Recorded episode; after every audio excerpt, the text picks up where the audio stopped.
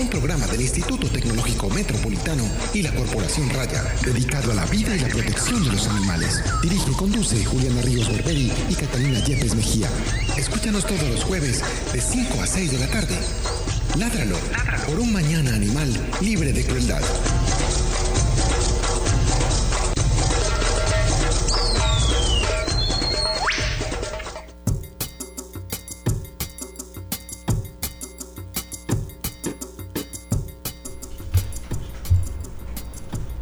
Muy buenas tardes, estamos en nuestro programa 46 de Ladralo, un programa de la Corporación Raya con el apoyo del Instituto Tecnológico Metropolitano dedicado a la vida y la protección de los animales. Mi nombre es Juliana Ríos Barberi, soy estudiante del séptimo semestre de Ingeniería Biomédica y directora de la Corporación Raya. Y agradecemos a nuestros oyentes porque están oyendo y están viendo fútbol en este momento también. Mi nombre es Catalina Yepes, médica veterinaria eh, de la Universidad de Antioquia y codirectora de este programa y de la Corporación Raya. Y mi nombre es Andrés Camilo Puentes en las comunicaciones de la Corporación Raya, dándoles un saludo a todos ustedes. Realmente, como dice nuestra directora, qué bueno estar uno viendo fútbol y escuchando Ládralo. Eso es formarse y a la vez de entretener el ojo para que se comuniquen también en la ciudad de Medellín al 440-5135, 440-5135 y hagan todas las preguntas pertinentes. Por supuesto, conéctense a través de las redes sociales de la corporación, en Twitter, en Facebook y en las demás que tenemos, en Vimeo, en Instagram, en todas esas, para que ustedes sigan viendo todo, eh, hagan seguimiento de todo lo que realiza la corporación y lo hagan también para comunicarse con nuestra directora Juliana Ríos Barberi, que permanentemente está atenta a sus preguntas para formulárselas directamente a nuestra invitada del día de hoy. Tranquila. Eh, hoy tenemos un programa muy especial y yo sé que a muchas personas les interesa mucho este tema porque es algo que para la mayoría de nosotros es desconocido y, pero que nos llama mucho la atención. Hoy tenemos como invitada a Ana María Castaño, ella es ingeniera forestal, miembro del ASAO hace 21 años y hoy presidente de la Junta. Primero, antes de empezar, eh, Ana María, ¿cómo estás? Hola, mil gracias por haberme invitado. Pues Muchas gracias. Esperemos que aprendan mucho de migratorias hoy. Sí, seguro que sí. Yo creo que lo primero es de, qué significa SAO. SAO es Sociedad Antioqueña de Ornitología. Es una organización sin ánimo de lucro fundada hace 31 años en Medellín con el ánimo de promover el estudio y la conservación de las aves en el departamento de Antioquia. Eh, pero antes de empezar con el tema, nosotros tenemos aquí unas preguntas de rigor. Eh, no, se, preocupe por nada, pues son bobadas. ¿Qué, ¿Cuáles son tus hobbies? Que, pues aparte de los pájaros, obviamente. ¿Cuáles otros son tus hobbies? ¿Qué más te gusta hacer? Bueno, pues además de pajarear, que así es como le decimos a la actividad de la observación de aves, me gusta hacer deporte. Fui escaladora durante, durante 19 años hasta que se me dañó la columna por causas no escaladísticas. Aclarémoslo porque la escalada no fue la que me estropeó la columna, fueron otras cosas. La escalada es un deporte maravilloso, pues que además lo vuelve a conectar a uno con la naturaleza, pues entonces me encanta. Eh, además de eso, hago muchas caminatas, pues yo digo montear, simplemente, eh, porque las pajareadas tienen un ritmo muy diferente a las caminatas, caminatas. Entonces, en muchos casos, mis amigos de pajareadas y mis amigos de caminatas son incompatibles porque el caminante va rápido, el pajarero siempre se detiene, para, vuelve, se devuelve, mira, se queda, no avanza. Entonces hay, hay cierta incompatibilidad. Sí, sí. Eh, bueno, y me gusta hacer un poquito de yoga también, que fue, digamos, entré forzosamente al yoga por la columna, pero es maravilloso, pues lo tengo que decir. Y pues soy una persona muy sociable también, entonces dedico mucho tiempo pues a, a mi familia y mis amigos. Bueno, ¿y cuál fue la última película que te viste? Ay, no. Su llamada es muy importante para nosotros. No, no, Por favor, permanezca. ¡Qué corcha! Eh, Esa es la pregunta que no, siempre no, no. corcha a todos. No, o sea, no, no, me acuerdo. hay que hacer un estudio. Es buena. un estudio neurológico. Psicopsiquiátrico, neurológico. ¿Qué pasa en el cerebro? ¿Por qué olvidamos la última película que nos vimos? Porque uno preguntaba otras cosas. Por ejemplo, ¿usted en qué bus venía? Eh, ¿Qué le pasó esta mañana? Eh, cuente cualquier cosa, pero usted pregunta la película, ¿qué desayunó? ¿Qué desayunó? No mentiras. Eh, pero usted pregunta ¿Cuál fue tu última película? O como dijo ella en la temporada pasada, ¿te acuerdas? ¿Qué me dijo? ¿Cuál fue tu última película? La película. Yo digo película. Película. Película. Película. Película. Película. Yo lo recuerdo. Están los bloopers. Total.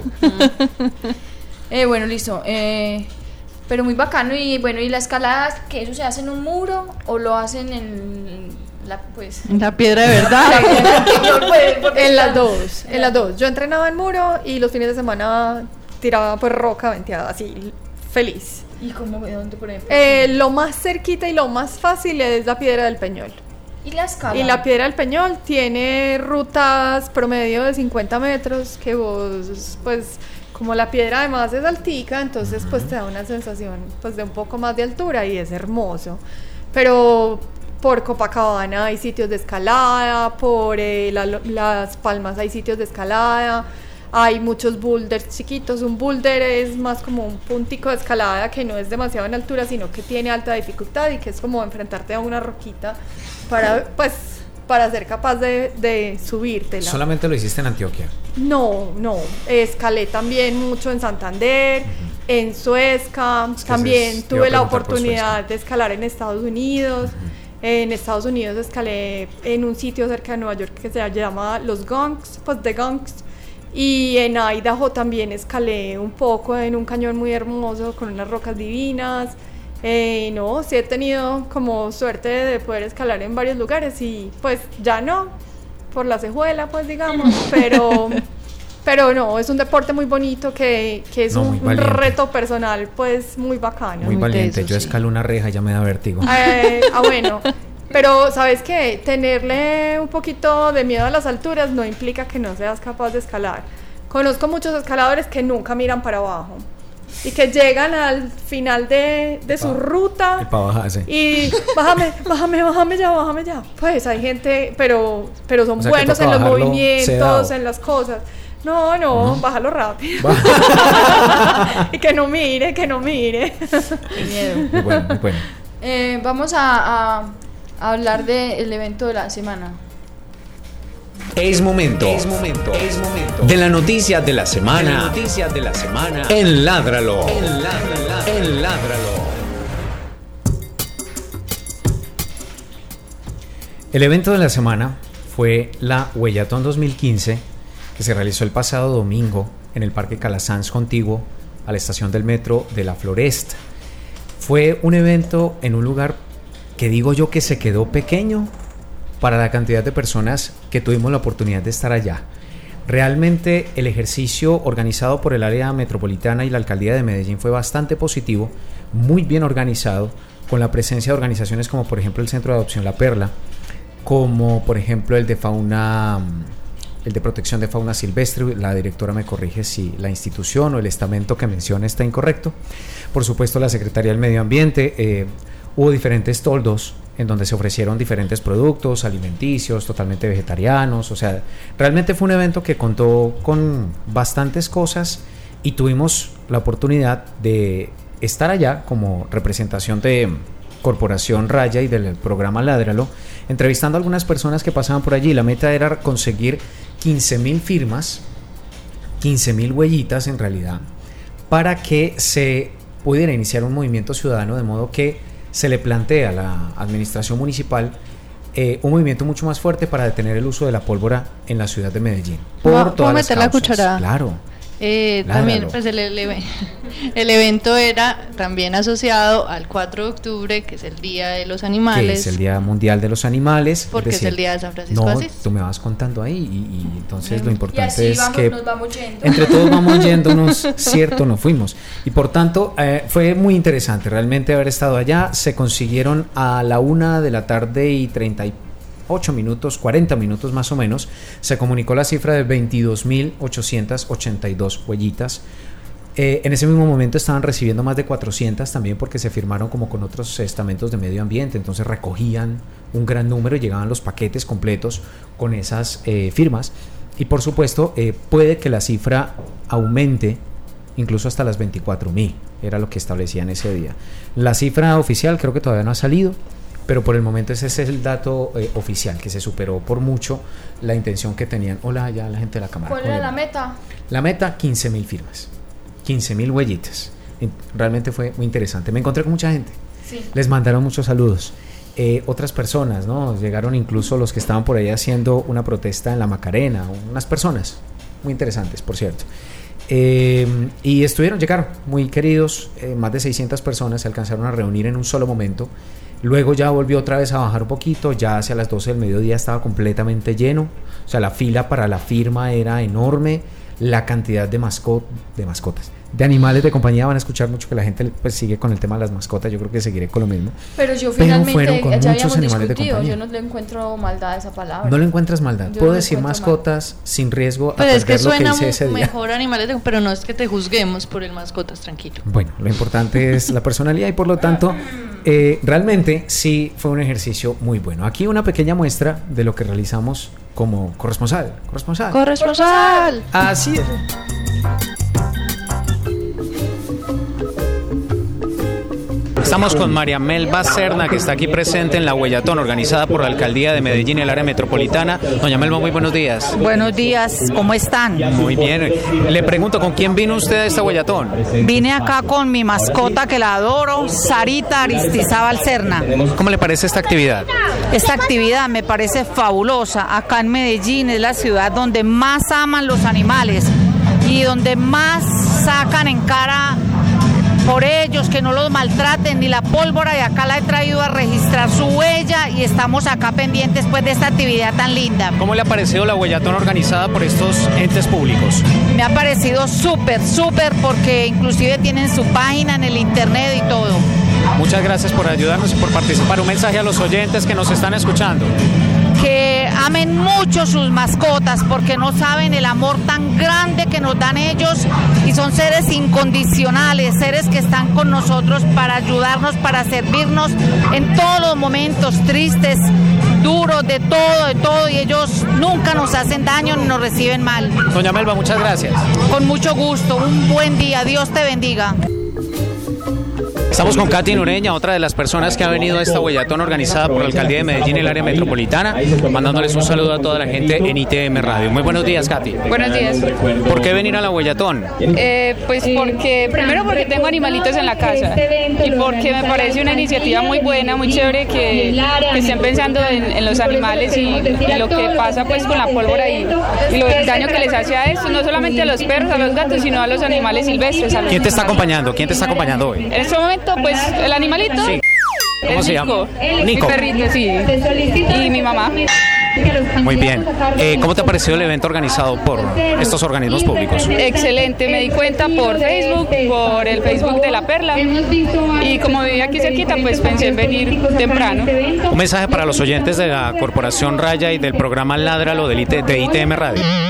Eh, bueno, pues un mensaje que hay que querer mucho a los animalitos, hay que cuidarlos y pues darles todo el amor que se pueda. Listo, Katy, muchas gracias. En esta Huellatón 2015 estamos con doña Esperanza Arias, que está en representación de la Secretaría de Medio Ambiente de la Alcaldía de Medellín. Muy buenos días, ¿cómo está? Muy bien, muchas gracias. ¿Cómo les ha ido con el evento? Muy bien, excelente, el evento ha sido un éxito. Eh, muchas personas con sus mascotas, eh, estamos muy contentos porque de verdad que nos damos cuenta que es mucha la, es más la gente que quiere los animales y que están por la defensa y protección de ellos. Eh, y estamos promoviendo y estamos sensibilizando a nosotros como interventores ambientales que apoyamos a la inspección ambiental la policía anticrueldad animal, sensibilizando a las personas que el- algunas no saben que en este momento los animales valen igual que nosotros, que tienen leyes y que los protegen, que ya hay autoridades como, repito, Policía Anticrueldad Animal y Protección Animal que están por su defensa y protección. Y ustedes adicionalmente están promoviendo también que se evite el uso de la pólvora. Eh, estamos promoviendo la huellatón, que es para evitar el uso de la pólvora en diciembre, porque la pólvora es la que causa tanto daño en los animalitos animalitos, ¿cierto? Muchos mueren por el efecto de la pólvora. Entonces, eh, con la Huellatón estamos eh, haciendo una campaña para que eh, la pólvora quede totalmente abolida en diciembre. Yo le agradezco muchísimo por su tiempo. Una invitación a toda la gente para que siga participando de estos movimientos ciudadanos. es muy importante, ojalá toda la comunidad, toda la ciudad eh, participe en estos eventos, que no solamente por el Día Internacional de los Animales, sino que siempre, siempre hayan campañas así en los parques, en los barrios. De hecho, los hay, sí, eh, porque como te digo, Medellín es ejemplo de protección animal en ese momento y en muchas ciudades de Colombia. Esta Huellatón también está apoyando la ley 172 que busca eh, sancionar el maltrato animal en el Congreso de la República. Sí, eh, se está tratando también de, de, sancionar el maltrato animal con esta ley. También está la ley 742 del 2002 que habla de la tenencia responsable. ¿Qué es la tenencia responsable? Tenerlos en buen estado, en buenas condiciones. A la gente se le, se le dice. Nosotros como Secretaría del Medio Ambiente le decimos a las personas, si no vamos a tener bien un animal, no lo tengamos. Porque un animal, si no le vas a hacer bien, no le hagas daño. Doña Esperanza, muchas gracias y un saludo a los oyentes del programa Ládralo y de la Corporación Raya. Un saludo muy especial, muchas gracias acá desde el Parque de la, del Amor, acá en la Floresta. Estamos con más gente que ha llegado aquí a la Boyatón 2015 para alcanzar esa meta que persigue la alcaldía de Medellín, el área metropolitana, para evitar el uso de la pólvora en las temporadas decembrinas y, por supuesto, también seguir apoyando la protección animal en este Día Internacional, en este Día Mundial de los Animales. Estamos, ¿me regala su nombre, por favor? Ulises. Don Ulises, ¿cómo ha estado? ¿Cómo le ha parecido esta Boyatón? Bien, excelente. Usted vino con un espectacular San Bernardo. Sí, mi perro. ¿Cómo se llama? Eh, Brando. ¿Cómo hace usted para cuidarlo, tenerlo así de bien? No, pues dedicándole tiempo, cariño. Dígame una cosa, ¿cómo le ha parecido la realización de este evento? Muy bien, me parece muy bien y ojalá que sea más continuo. ¿Usted cómo se enteró de este evento? Eh, por medio del, del huelletón me invitaron a este evento. Bueno, eh, otra invitación que usted quiera hacerle a todas las personas que nos están escuchando. Que en todo este evento, los que tengan mascotas, sería muy bueno que traigan los perros para que se relacionen con los otros animales y compartan un rato bien. Listo, muchas gracias, don Ulises. Muchas gracias a usted. Caminando, caminando por aquí en la Huellatón 2015, eh, me encontré con alguien muy especial que estuvo con nosotros hace un par de programas en Ládralo y con la Corporación Raya. Me encontré con Juliana. Juli, ¿cómo estás? Muy bien, ¿y tú? Pues muy bien, gracias. ¿Cómo les ha ido a ustedes con todo ese ejercicio? Muy bien, muy bien. La celebración del Día Mundial de los Animales siempre es un día muy especial para todos. ¿Cuánta gente han estado recibiendo hasta el momento? Así aproximadamente. Eh, la verdad, en este momento yo creo que estamos eh, por encima de 200 personas, ¿cierto? Eh, están viniendo no solamente pues acá a la perla, sino a toda la celebración. Hay muchas cosas chéveres, pues hay muchos perritos, hemos visto muchas, muchos hijos adoptados que nos han traído para que los volvamos a ver en muy buenas condiciones, entonces ha sido muy bacano. ¿Y en esta huellatón tú de qué estás encargada? bueno, en la huellatón nosotros realmente lo que hicimos fue recolectar las huellas en la perla, se recogieron más o menos 1067 huellas de perros y más o menos 150 de gatos. Nosotros colaboramos porque todos los perritos y gaticos siempre se afectan por este tipo de, manejo indiscriminado de pólvora y queremos pues eh, definitivamente más luz, menos pólvora. Eh, ¿Será que llegamos a las 15 mil huellas? Sí, no, ya la sobrepasamos. Vamos como en 18 mil, vamos a ver qué nos dice el conteo final, pero va a ser un éxito. Una cosa apoteósica. ¿Qué estás regalando tú por acá? Bueno, nosotros estamos sensibilizando a las personas en tenencia responsable. Para eso, pues tenemos las huellitas, las dispensadores de bolsa, que la perla siempre los ha entregado en todos los, eventos. Y adicionalmente estamos eh, entregando unas cartillas educativas para los niños, porque definitivamente hay que apuntarle a la educación desde los niños. Y hay unas cartillas muy bacanas para que las personas, si nos quieren eh, apoyar y venir, es simplemente que nos regalen sus datos y les vamos a entregar la cartilla para que pinten con los niños. Esto también lo realizan en otros lugares, no solamente en estos eventos. Sí, bueno, generalmente lo hacemos en los eventos. Eh, con los eventos lo que mm, lo que hacemos es promoción externa, pues de todo de todo el manejo de tenencia. Em, nosotros estamos en toda la ciudad donde hay animales, allá está la perla, entonces nos pueden estar ubicando en la programación que hay en la página de Facebook, que es de Medellín Mi Casa. Juli, muchas gracias por haber estado en este ratico con Ladra. La otra vez usted sabe que esa es su casa. Cuando quiera va. Un saludito para Juli Cata. No, para Juli Cata, que las quiero mucho, que son muy especiales, que nos vemos la hora de volver. Ah, bueno, pues por allá la esperamos cuando quiera ir. Juliana, muchas gracias por estar aquí con Ladra. Bueno, muchas gracias a ustedes. No te desconectes. No te desconectes. Estás escuchando Ládralo en ITM Radio. Estuviste Bastante apoteósico. activo. Apoteósico. Estuviste apoteósico. Pues que uno, uno en esa correría para conseguir la entrevistada, si uno ya, como es un solo ensayo, porque yo no voy a poner a decir, ay, espere, me equivoqué. espere, vuelva y empiece". Volvemos a empezar, volvemos a empezar. Uno tiene que estar en la jugada. Pues obviamente, ya después que uno escucha el audio, uno dice, uno sí dice unas vainas. Pero estuvo No, estuvo chévere. Muchas gracias. Muchas gracias, Andrés. corresponsal. Para que vuelvan a ir a la huelletón. A la huelletón. Bueno, ahora sí, eh, empecemos con el tema del día. Eh, retomando un poco, Ana María, de lo que hablábamos del asado, ¿cuáles son sus funciones? ¿Qué hace? Bueno, el asado tiene muchas actividades que son enfocadas en que la gente de la ciudad de Medellín y del departamento de Antioquia se aproxime un poquito a las aves. La primera, que es como la más tradicional, es la reunión mensual donde invitamos a un conferencista diferente cada mes. Puede ser un conferencista de Antioquia, puede ser un conferencista de alguna ciudad o de algún pueblo del país y algunas veces traemos conferencistas internacionales. ¿Qué queremos que ellos hagan? Que vengan y le cuenten no en lenguaje científico, sino en español, de coquito, a la gente qué es lo que ellos están haciendo en donde sea que están trabajando con aves. Puede ser que alguien está haciendo un estudio, puede ser que alguien está adelantando un programa de conservación, puede ser que alguien está preparando un libro o un artículo científico. Entonces los invitamos a que vengan y le cuenten a la ciudadanía por qué es importante su trabajo, qué impacto tiene y pues como en, un lenguaje como muy amigable. Esas reuniones se hacen una vez al mes, el último jueves, en el auditorio del Parque Explora, el- perdón, en el auditorio del planetario del Parque Explora, a las seis y media de la tarde y son con entrada libre. Entonces, pues que sea también esta una oportunidad pues para que la gente se pegue a esas charlas gratuitas que son pues bien interesantes. Adicionalmente celebramos también una pajareada mensual. Podemos pajarear muchas más veces en el mes, claro está, pero la DASA organiza es una pajareada al mes y tratamos de organizarlas en sitios como chéveres de pajareada aquí cerquita de Medellín, casi todas.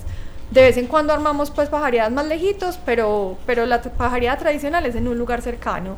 Y la pajareada pues es muy barata, vale como 25 mil pesos e incluye la guianza, incluye el transporte, pues como todo. Entonces pues es, es un día de paseo pues por muy poquita plata realmente y es una oportunidad de aprendizaje. Muchas veces en las pajareadas nos acompaña gente que jamás en su vida ni siquiera ha cogido unos binoculares y ahí se le enseña cómo se comen los binoculares, cómo se hace pues para observar los pajaritos. Eh, Gol. gol. Señoras señores, eh, en este momento en vivo y en directo, 5 y 29 minutos. En el minuto Colombia 90. mete el segundo gol contra Perú en las eliminatorias al Mundial de Rusia 2018. Seguimos adelante allá, Ricardo Jorge. Bueno, estoy como todo charro. ¿Qué, Sí, ¿qué te pasó? ¿Qué será? ¿Qué estaré tomando? Sigamos. bueno, además de eso, pues tenemos dos publicaciones. Una publicación que es como lo que llamaríamos el periódico mensual del asado, que ahí contamos pues qué está pasando, quién está haciendo algún proyecto, eh, al- hay Eh, espacio para tenemos a alguien, fotografía. perdóname, tenemos a alguien en la ventana. Saluda al streaming, dígale, hola streaming. Es mi profesora. ¡Profe! Ah, Profe, ¿cómo le va? Ella está viendo el partido. Yo ¡Profe, entre! Tranquila, entre con bienvenida, ládralo. Háblale, háblale. Le Bueno, continuemos con la... Entonces tenemos el periódico mensual, ese periódico eh, pues se llama El Cucarachero y ahí hay espacio para poner fotografías, para alguien contar algo, un evento, una noticia sobre ornitología, pues como de todo. Y se pone el resumen de la charla mensual. Y también en esa hay espacio para que alguien haga, haga noticas de alguna observación como especial que tenga. Y como tiene registro ISBN, entonces a los jóvenes investigadores, a los jóvenes estudiantes les sirve pues, como para empezar a, a generar cositas en las que los, los pueden citar. Tenemos otra publicación que es el Boletín SAO, que es un boletín científico eh, con revisión por pares científicos, entonces ya es una publicación pues como que se puede citar, eh, correcto, que se, que se cita como un artículo científico. Y es uno de los pocos boletines ornitológicos que son gratuitos. Y el boletín SAO pues es el más antiguo que hay en el país en términos de ornitología y tiene una muy buena reputación a nivel internacional, entonces pues eso también es muy chévere. Adicional a esto, tenemos un programa de becas que se llama eh, las becas Marco Antonio Serna. Marco Antonio Serna fue la persona que fundó la SAO, que se inventó esta locura de gente pues detrás de los pájaros en Antioquia. Entonces, pues en honor al fundador de la SAO creamos el Fondo de Becas Marco Antonio Serna, que lo que hace es que entregamos becas más o menos entre 1 y 3 millones de pesos a jóvenes investigadores que o inclusive estudiantes de pregrado que están terminando su, su, carrera y que están haciendo su tesis. Entonces es muy chévere porque les permite a ellos, pues 3 millones de pesos puede que no sea mucha plata para una beca, pero les permite acceder a comprar algún equipo que necesitan para poder desarrollar su tesis o pagar los costos de salir a campo, pues un montón de cosas. Exacto. Además de eso, la SAO se conoce mucho en el país porque somos casi que una editorial ornitológica. Pues no somos editorial, pero hemos hecho muchas cosas en temas de publicar libros. Eh, es muy impresionante, por ejemplo, existía la guía de campo de las aves de Colombia, que es como, digamos, la Biblia de los pajareros en el país, y era un libro, pues un libro gordo, gigantesco, todo en inglés. Eh, la SAO, en alianza con otras instituciones, trabajó la, pues, la posibilidad de imprimir el libro en español, pues, toda la traducción, toda la edición, todo el tema. Y a partir de esa traducción al español, el número de observadores de aves en el país se multiplicó pues impresionantemente. Entonces creemos que eso es un aporte muy importante también pues para, para el tema pues de que se dé mucho más a conocer las aves. Y desde el año pasado estamos celebrando eh, lo que hemos llamado el Festival Medellín Capital Mundial de las Aves. Resulta que Medellín, como ciudad, es la ciudad donde hay la mayor diversidad de aves en el planeta. ¿Cierto? En Medellín hay más o menos 400 especies reportadas, es el 4% de la diversidad de aves a nivel mundial. Si uno compara, Holanda tiene 250 especies, es un país si uno compara, Norteamérica tiene alrededor de 700 especies. Hmm. Entonces, si Medellín tiene 400, comparémoslo pues, y realmente somos muy privilegiados. Entonces, hemos desarrollado la idea del festival como tratando de hacerle ver a la gente de Medellín y a la gente de Antioquia lo privilegiados que somos, pues, y lo, lo, lo que tenemos, este valor tan grande que tenemos. Y además de eso, pues hacemos muchas otras cosas, desarrollamos proyectos, hacemos pues alianzas para, para, investigación, para conservación, participamos con muchas entidades públicas y privadas en temas de, de proyectos. Por ejemplo, el año pasado participamos en la política integral de la gestión de la biodiversidad para Medellín. Este año la política se amplía pues para el Valle de Aburrá. Eh, hacemos parte de la Red Nacional de Observadores de Aves que es como una federación de organizaciones ornitológicas regionales del país y pues tenemos, como somos una de las organizaciones, somos la organización ornitológica que ha sido como que ha estado viva por más tiempo en el país. Tenemos pues 31 años con este cuento, entonces es bastante tiempo, sí. Entonces, pues digamos que somos los papás de los pollitos, pues. Sí, exactamente. sí, y tenemos eh, alrededor de 250 miembros activos, entonces, y tenemos mucha gente que no es miembro del asado, pero que son seguidores. En la página en Facebook, por ejemplo, creo que tenemos en este momento como 3.900 seguidores. Entonces promocionamos pues muchas cosas como a partir de eso, porque es, una, es un super potencial, no solo para que la gente apoye al asado, sino para que la gente se concientice de las bellezas pues que nos rodean. Creo que eso más o menos es lo que En resumen, en resumen. En resumidas cuentas. Ya entrando en materia, preguntando sobre estas aves migratorias, ¿qué especies nos visitan?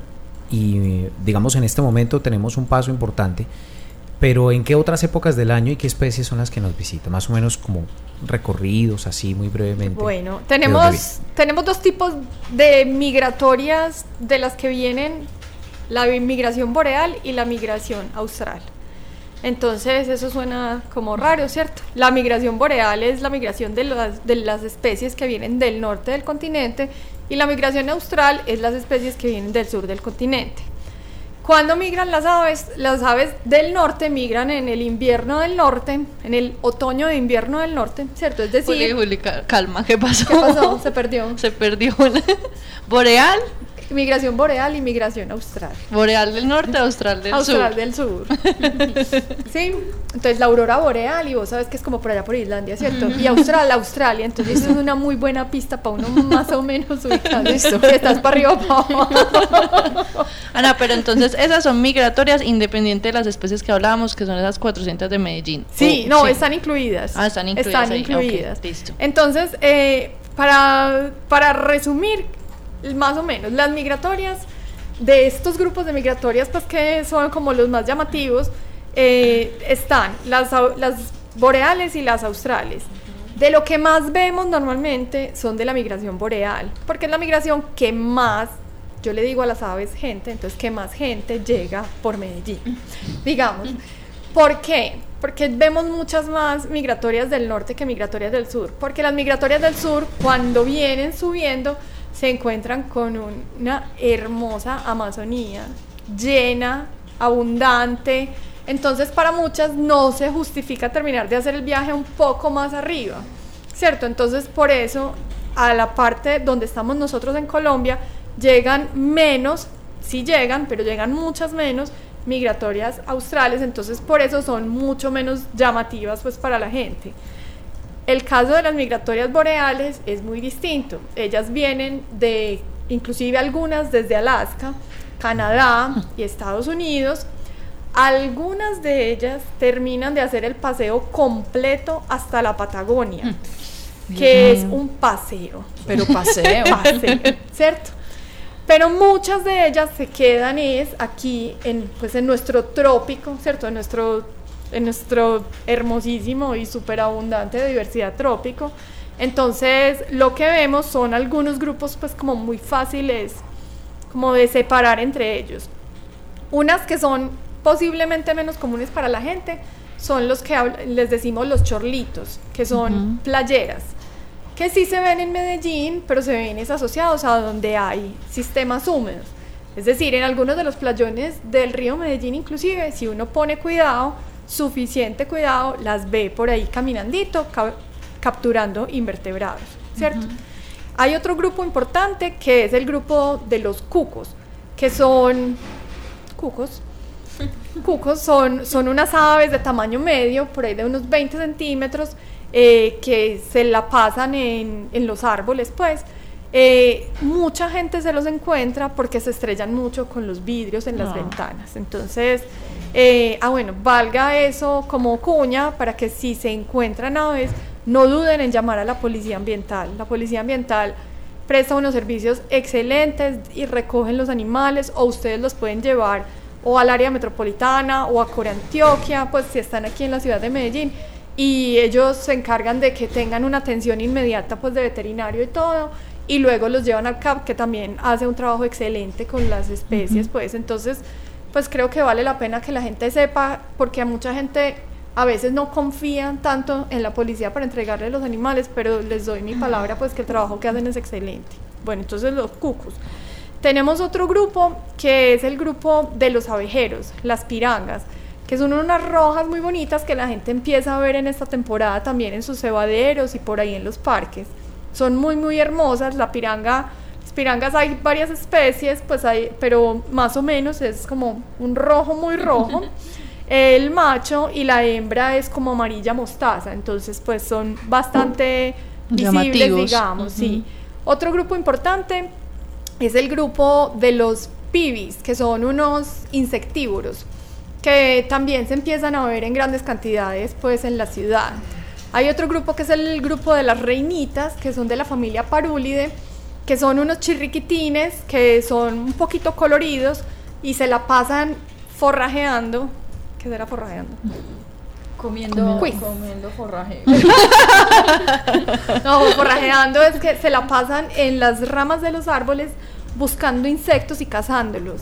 Ujú. Entonces es una actividad que es, pues, o sea, es súper De búsqueda permanente. de energía porque, exacto, se la pasan buscando, buscando, buscando. Se llaman pibis. Eh, no, es que él es un nombre en inglés, entonces es P-H-O-E-B-E, pues. bueno, en fin, en Como fin. Algo así. Phoebe, Phoebe, Phoebe, sí, Phoebe. como Phoebe. Phoebe. Ah, Phoebe. Phoebe, Sí, sí. PH, Phoebes. O Ya, E. listo. B. Con, con Eh, E la última. Bueno, en fin, no Ah, importa. Ah, no, ya estás No, encontraste con unas mariposas. Casi. Estos, de estos. Eh, bueno, entonces, y De esos mismos, queridos oyentes. Esos, esos. Mira, se llaman Sayornis, pues, por si no, No. en realidad es que Sayornis es un grupo que no es de los migratorios. Ah. Pero no te preocupes, ya ahorita te lo buscas. Está bien, está bien. Y otro grupo que es ya uno muy, muy, muy llamativo, que aquí en Medellín se ha visto bastante, son los grupos de las aves rapaces, que son mis favoritas entre las migratorias. Las que Eh, tienen rosca. Sí, sí, entonces eh, vemos como cuatro familias, la familia Axipítride, que son los gavilanes o águilas, la familia Falcónide, que son halcones, que hay varias especies, la familia Pandiónide, que es la familia de las águilas pescadoras, y la familia Catártide, que vemos las gualas, las gualas son unos gallinazos de cabeza roja. Entonces, estos grupos de rapaces migratorias, uno pues ve grupos inmensos de varios miles de individuos volando cuando hay buenas condiciones de pues climáticas, porque ellas no aletean, sino Ujú. que hacen todo su recorrido utilizando corrientes térmicas. Entonces, lo que ellas hacen es como hacen los eh, Los que tiran de San Félix, sí. ¿cierto? como hacen los de los parapentes, se montan en las burbujas de, aire caliente y uno los ve haciendo como un ascenso en espiral y cuando termina esa burbuja ascendente, entonces ya ellos se descuelgan hasta que encuentran la siguiente térmica y así se recorren el continente. Son Muy bastante tesas. Hmm. Entonces, pues es muy interesante. Hay algo muy chévere de las aves migratorias y es que muchas de ellas tienen unos cambios en sus hábitos impresionantes. Por ejemplo, el gavilán del que les digo que hace el paseo entero todo el continente, en el norte del continente se alimenta de ratones. Un mamífero, vertebrado, ¿cierto? Listo. Para prepararse para su viaje, él puede ganar hasta el 50% de su peso en grasa. Hmm. Y se prepara para un viaje que puede durar más o menos dos meses para recorrer el continente utilizando solo corrientes térmicas. Durante todo ese viaje, nunca come. ¿No? No come nada. Dios mío. ¿Pero por qué creen que no come? Porque ya almacenó. Ya almacenó, pero, pero ¿por qué no? Si Por el peso. No. Imagínense, ustedes son cazadores. ¿Qué es una cosa importante para un cazador? Conocer el territorio. Sí. ¿Cierto? Y además, imagínense ustedes miles de cazadores juntos llegando a un bosquecito y depredándolo todo. Todo. Ah, Acabarían con las poblaciones locales. Entonces, es una estrategia que funciona muy bien porque ellos sobreviven, pero tampoco van y destruyen lo que, lo que vi- vive en los sitios por donde pasan. Supremamente teso eso de la evolución en, en la migración.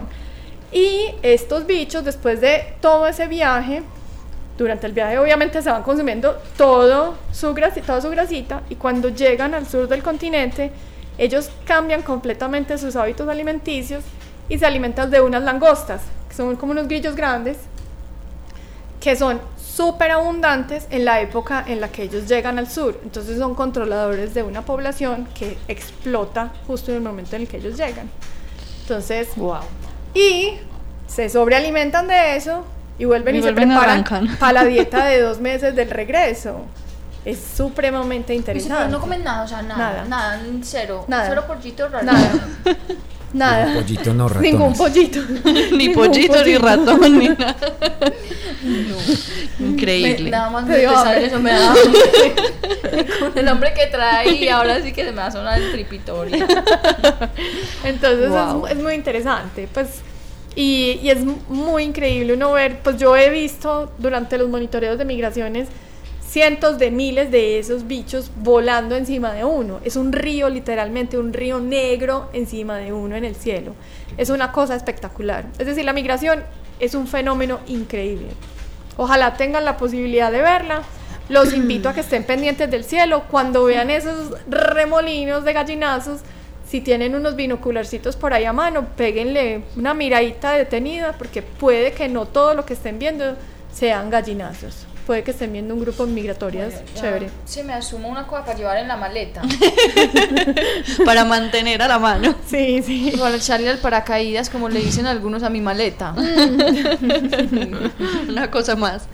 Ana, aparte del riesgo natural de los depredadores que tienen estas aves migratorias, ¿a qué otras amenazas se pueden exponer cuando están pasando por Medellín? Una muy importante somos nosotros, los Lo- seres los humanos. más depredadores de todos. Mira, eh, históricamente, por ejemplo, en el cañón del río Conveima, en el Tolima, mataban los gavilanes migratorios porque pues pensaban que como venían tantos, entonces tenían, ¿cómo es? Eh, ay, ay, ay, como eh, propiedades... Ah, curativas. Sí, curativas y también pues para la potencia sexual, afrodisíacos, entonces No. los mataban pues que para hacerse el sancocho.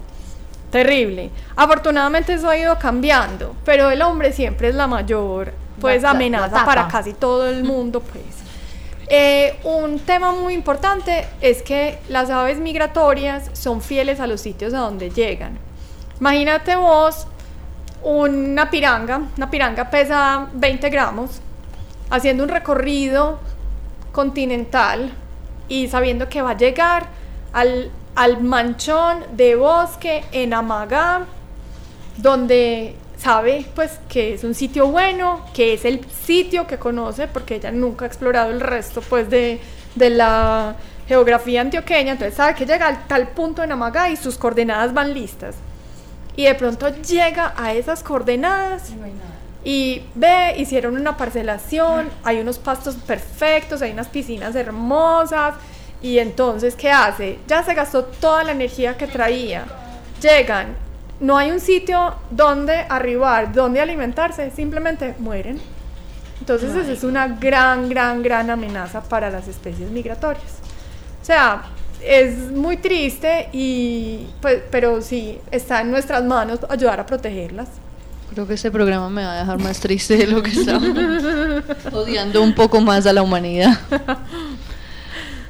Bueno, eh, la ciudad sabemos que está comprometida o está haciendo proyectos y a través de la SAO pues también eh, está como sensibilizándose alrededor de, la presencia de estas aves. ¿Qué está haciendo Medellín para garantizar esta, estas migraciones? Mira, garantizar las migraciones no depende solo de Medellín. Garantizar las migraciones, afortunadamente, el mundo entero se dio cuenta que tiene que ser un trabajo de todos los que tienen que ver con todo el recorrido. Hace mucho tiempo eh, los gringos pensaban, estas son nuestras especies, las tenemos que proteger aquí. Después se fueron dando cuenta que ellos tenían también que hacer, que si querían protegerlas tenían que mirar cuáles eran las amenazas que ellas estaban viviendo a lo largo de sus recorridos. Entonces creo que ha habido un poco de conciencia de que sea, es un problema global, no es un problema local. No ganamos nada con que en Medellín se haga algo si en el resto del recorrido no, no se protegen pues los sitios de, llegada, los sitios de descanso, etcétera, ¿cierto? Entonces eh, creo que eso es muy importante y es que es, son eh, hay una expresión muy bonita que utiliza una organización caleña que les dicen las viajeras sin maleta y dicen que son, que son viajeras que no necesitan visa. Y no necesitan visa porque, porque son del continente. Ellas no son colombianas, ellas no son gringas, que mucha gente pues dice, ah, no, no cuidemos esas porque es que esas son gringas. No, ellas hacen parte de nuestros, de nuestros ecosistemas, son una parte fundamental para, pues, para que se mantenga el equilibrio de los ecosistemas. Pero ¿qué ha hecho Medellín? Medellín afortunadamente pues es el primer municipio del país que tiene una política integral para la gestión de la biodiversidad. Eh, es una política que se construyó pues con juicio entre muchas instituciones, pues entre otras la SAO contribuyó pero, pero pienso que eso, es una línea pues muy bien marcada de cómo se deben hacer las cosas para que conservemos un poquito de la biodiversidad. En Medellín hay áreas protegidas que cumplen un rol muy importante también para el bienestar de los migratorias. Creo que nos falta un poquito más en, en que sí realmente sigamos siendo una ciudad verde, porque cada vez somos una ciudad más concreto, digamos. Pero pues también tendríamos que disminuir un poquito la población de humanos para que no sea tan necesario tener tanto concreto. Pero eso es un paso que se va a demorar mucho en que lo demos, pues. Pero, pero sí, sí valdría la pena que hubiéramos, que hubiera mucha más conciencia y que cada uno se dé cuenta, pues, que puede contribuir. Pues no, cualquier árbol que esté en el barrio de uno sirve como punto de llegada para muchas especies. Entonces, es como cuestión de cada uno y que cada uno también como ciudadano llame la atención de las autoridades para que lo poco verde que nos queda siga siendo bien conservado. Bueno, en temas de aves migratorias y para decirle a las organizaciones algo al respecto, ¿usted qué les diría respecto a la función que cumplen para el ecosistema de tal manera que se siguiera fomentando la protección? ¿Qué función cumplen las migratorias? Las aves migratorias. Ellas hacen parte del ecosistema. Es decir, es lo que estaba diciendo ahorita, ellas no son como convidadas de piedra, ni que son recién llegadas, ni nada. Evolutivamente las aves migratorias siempre han hecho parte de todas las funciones de los ecosistemas en nuestro país y en todo el, el planeta, pues. Las aves migratorias, casi todas, son altas consumidoras de insectos. Entonces, si vos pensás en pues, posibles problemas con plagas, Imagínate el papel de controladoras que cumplen ellas, ¿cierto? Ellas llegan y cumplen ese papel muy importante. Entonces, si solamente pensás en, en, que haya menos insectos y las aves rapaces migratorias, en que haya menos roedores, entonces mira que ya la función que están desempeñando es supremamente importante en el ecosistema. Yo creo que eso es como lo, pues, lo más importante, porque ellas también son dispersoras de semillas. Muchas de ellas también comen semillitas de árboles y ayudan en la dispersión. Entonces, pues cumplen papeles importantes. Son además alimento para otras especies. Es decir, una migratoria también hace el paseo, llega bien, hay un manchón de bosque perfecto y hay una rapaz local que va y se alimenta de ella. pero pues no, no es pesar. Ay, no, pero es un no, no, no, paseo no es pesar. Dios mío. No es pesar. Es, es, lo que pasa en la naturaleza. Sí, no, es la vida, pero, pero ponete a pensar, o sea, yo voy a coger mis coroticos, me voy a echar a volar dos meses y llego y me comen. Bueno, pero pues. La historia de mi vida. Ahí estuvo. Sí, pero.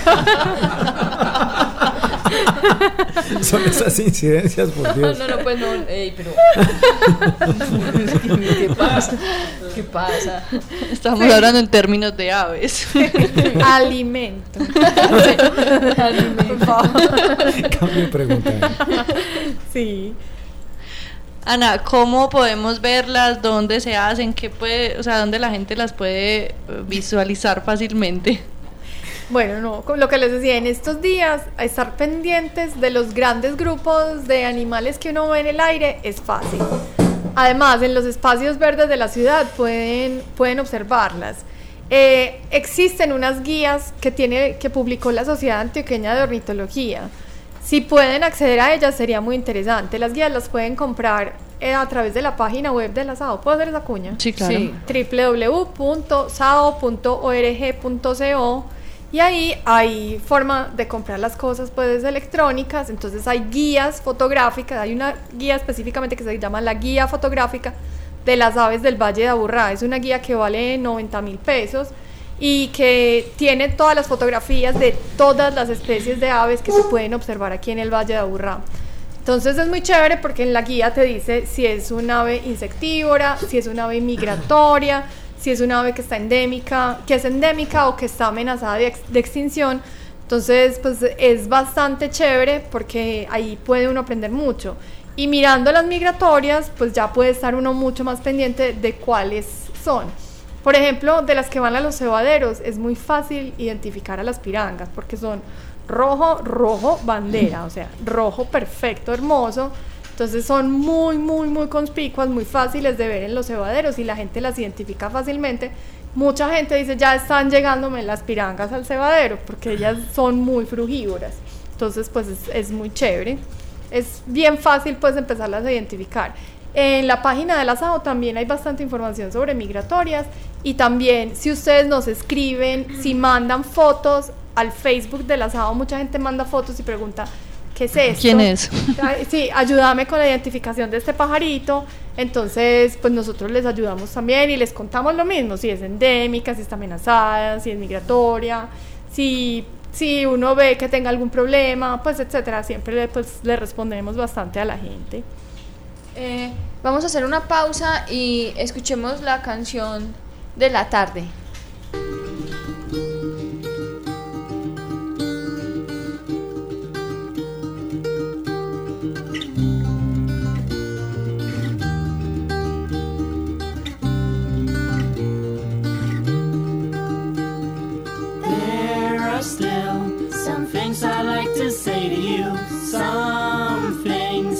you should see, but since we're not that close no more, I'm gonna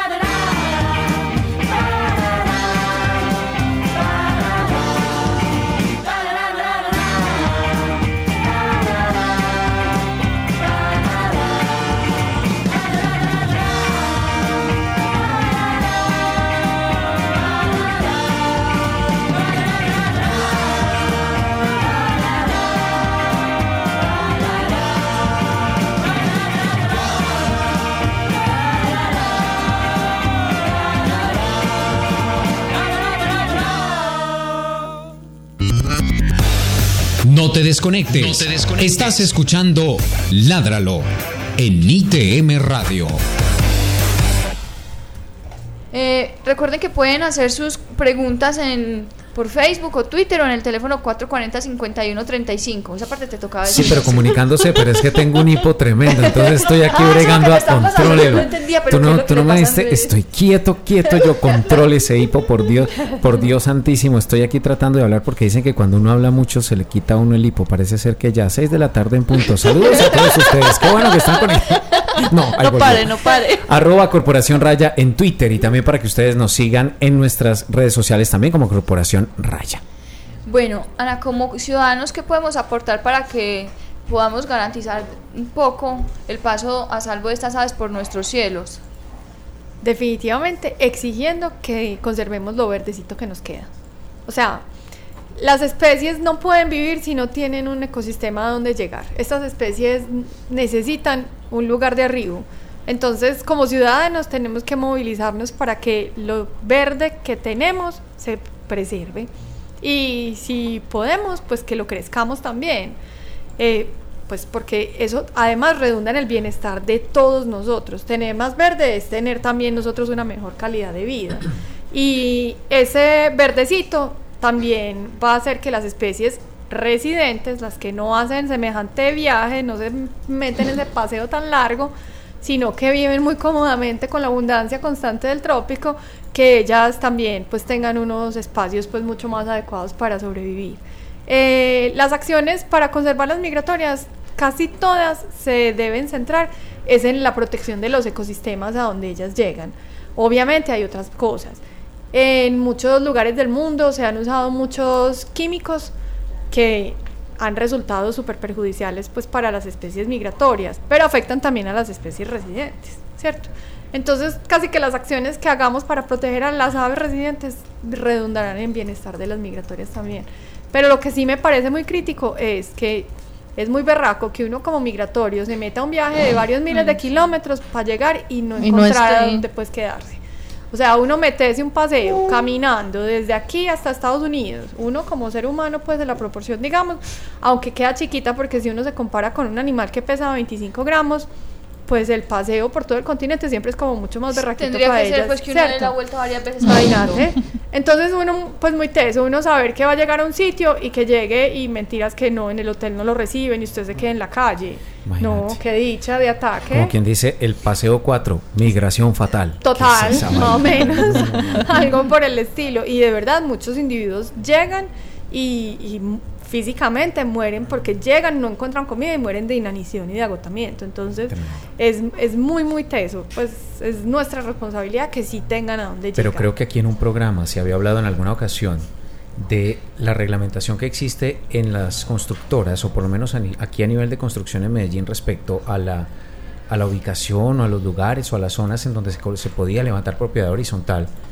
Y a algunas conclusiones se habían llegado, pero de todas maneras yo creo que seguimos observando construcción de la misma manera en la ciudad de Medellín y eso no va a tener ningún freno. En las ciudades se va a incrementar la construcción de propiedad eh, horizontal y eso está ocasionando que sí, bueno, de pronto ciudades como Medellín están gestionando que existan lugares precisamente verdes, con árboles, con suficientes espacios naturales de flora que le permitan a las, digamos, como si fuera un pretexto para decir de que la ciudad está completamente organizada en torno a la, a la vida y al miedo, al, al miedo. Al miedo ambiente. Al miedo, al miedo ambiente, al medio ambiente. Así ve. Hoy está saliendo un material para bloopers. Y por lo tanto, eh, yo creo que este es un buen llamado de atención precisamente para que las organizaciones tomen conciencia de que la construcción indiscriminada tampoco es la solución y que hay ciertas ciertos lugares que ya tienen que ser protegidos incluso por la misma ciudadanía. Ana, Se pues, me quitó el hipo. Muchas gracias por tu presencia. Yo creo que quedamos gratamente informados, sorprendidos con muchos de los datos que, pues, por lo menos yo no conocía. Eh, un poquito tristes con la humanidad, como siempre, pero, pero de todas maneras, muchísimas gracias por acompañarnos y enseñarnos tanto hoy. Bueno, no, mil gracias por invitarme, pero yo, o sea, yo también soy medio anti antihumanos muchas veces, pero está en las manos de nosotros, pues hacer cosas buenas también y tenemos que ser suficientemente responsables para para cumplir como con esa labor. Pues sí, hay que llamar a todo el mundo a hacer, tome conciencia, usted como individuo tome conciencia, no, no deje que sean las instituciones, no le eche la responsabilidad del Estado, no, no, también cada uno tome un poquito de responsabilidad y si todos hacemos algo bueno, seguramente pues vamos a tener un impacto más grande que esperar simplemente. Doquiera que vaya, Es- eduque, enseñe, ládralo. Uy. ¿Qué tendrá esta? No, Ana, muchas gracias. Yo creo que, como dice Cata, pues aprendimos mucho y yo creo que muchas personas pueden motivarse a, a- a unirse al asado y ya y a partir de ahí concientizarse sobre muchas de las problemáticas que enfrentan estas aves y otros animales eh, a causa de, de la incidencia del ser humano. Eh, si puedo hacer otra cuña, Todas. es muy fácil hacerse socio del asado. Eh, el asado es una organización abierta a todos. En el asado hay desde ornitólogos, pues científicos, pero pues ratones de laboratorio, hasta ejecutivos eh, pues de todo, matemáticos, contadores, amas de casa, secretarias, o sea, eso no, no, pues es cualquiera que le gusten las aves. No tiene que saber nada de aves, pues simplemente tiene que gustarle las aves. Eso es todo. Y la inscripción al asado para los estudiantes vale 25 mil pesos y para los profesionales vale 50 mil pesos. Y la membresía anual para profesionales vale 100 mil pesos. Yo a los estudiantes les digo que ser socio del asado les vale menos que una cerveza al mes. Bueno, dos cervezas al mes, perdón. Pues, pero. Pero espera, ¿esa afiliación es anual o vitalicia? la afiliación se paga una sola vez y la membresía se paga una vez al año. Mm. Pero es que la de los estudiantes es 25 mil pesos. O sea, eso no es nada. No, nada. Nada. Y se están haciendo un aporte importantísimo. Sí. Y están aprendiendo. No, y mira, por ejemplo, yo les, pues si todavía tenemos un minutico, yo entré al asado siendo estudiante de ingeniería forestal y estando loca pues ya por los pájaros. Y es muy teso porque uno ser miembro de una sociedad ornitológica que tiene la reputación que tiene el asado, sí abre muchas puertas. Si vos aplicás a alguna beca, par- por ejemplo, para hacer proyectos de investigación, y vos tenés el respaldo de una institución que te escribe una carta y dice esta persona es miembro de esta organización desde hace tantos años y la SAO lo respalda, no es lo mismo que si vos vas como un bobo estudiante solitario pues en el mundo a decir, ve, dame tres mil dólares, pues no, nunca va a ser lo mismo tener un respaldo institucional que llegar uno solito pues a hacer cosas, entonces sí tiene ventajas. Y para los profesionales, pues tiene como uno la alegría de también estar aportando, porque cuando uno hace parte de una organización, pues uno aporta para que esa organización cumpla con su objeto social. Entonces, pues también es bien, bien chévere. ¿Tienen estar comunicadores? afiliados. Eh, pues no, tenemos una comunicadora que nos apoya durante el festival y nuestra directora ejecutiva es bastante encarretada con el tema de comunicaciones. Pero no, no tenemos presupuesto suficiente. Si para un usted quisiera aprovechar estos micrófonos para hacer una invitación de personal que le hace falta, yo ahorita hablo con usted, pero después, eh, si necesita más personal, aproveche los micrófonos de ladra. Mil gracias, mil, mil gracias. Esto es mucho oportunista. Empezó con los perritos y los gatos y ya van los pájaros. ¿Cómo está progresando este muchacho? Yo digo que tengo sangre antioqueña por alguna parte. Eso por algún lado no tenía en que un salir. hueco, sino que se vende. No, pues que. Bueno, muchas gracias, Ana. Mil, mil gracias a todos y pues que se encarreten un poquito a echar un ojito a los cielos y a echar un ojito a ellos y a sembrar plantas para que las aves tengan a dónde llegar. Mil gracias. A ti. Vamos con la gente. Eventos, campañas, jornadas de vacunación, esterilizaciones, encuentros, conferencias. Todo en la agenda de la semana en Ládralo. Juliana Ríos Barberi es Corporación Raya. Tengo un evento para mañana eh, de implantación de microchip gratuitamente en el Parque de la Floresta, en la carrera 85 con transversal 54 45D. Eh, desde las 8 y 30 de la mañana hasta las 2 y 30 de la tarde. Recuerden que las jornadas de implantación de microchip son un servicio gratuito de la alcaldía de Medellín. Solamente debe llevar la fotocopia de la cédula por ambos lados y la copia de la cuenta de los servicios del municipio. Este, este servicio solamente es para las personas que habiten Medellín, no aplica para Bello, para Sabaneta ni para ningún otro municipio, solo Medellín.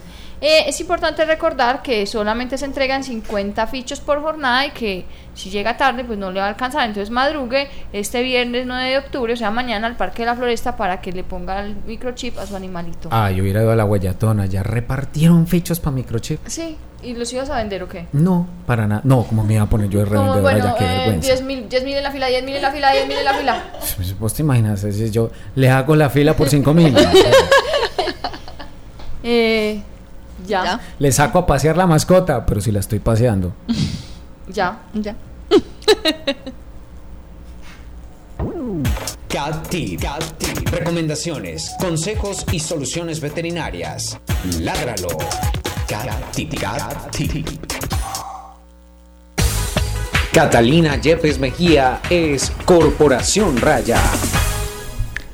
El cat tip de esta semana es acerca de una enfermedad que se está presentando de manera común en los gatos, que es la lipidosis hepática o el síndrome del hígado graso.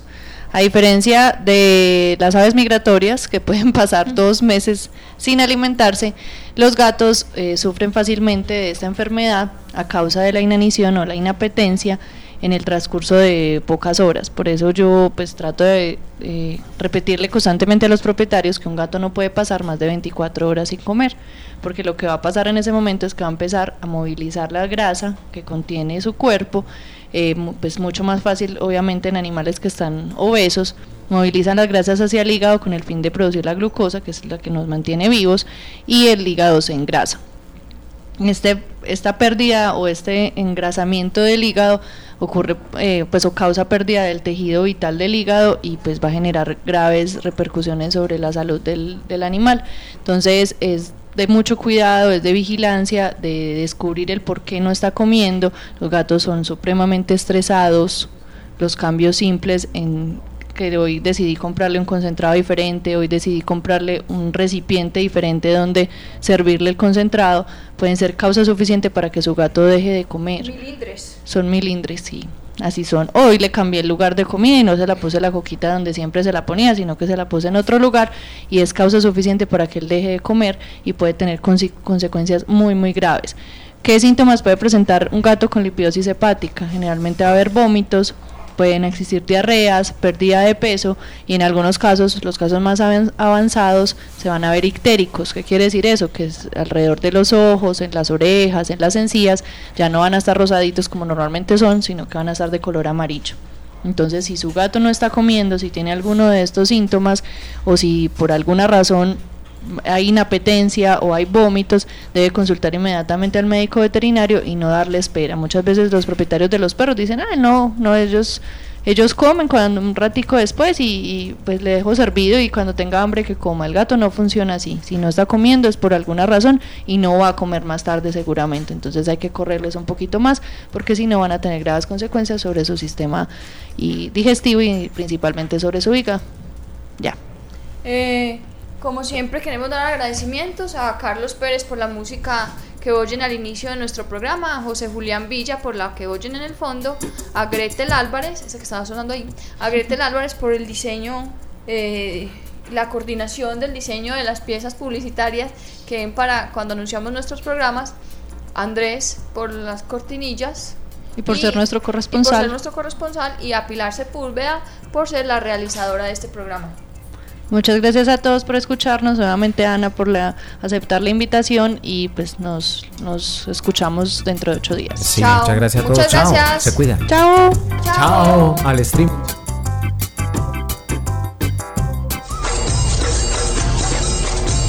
Ládralo, un programa del Instituto Metropolitano y la Corporación Raya, dedicado a la vida y la protección de los animales. Dirige y conduce Juliana Ríos Berberi y Catalina Yepes Mejía. Escúchanos todos los jueves de 5 a 6 de la tarde. Ládralo, por un mañana animal libre de crueldad.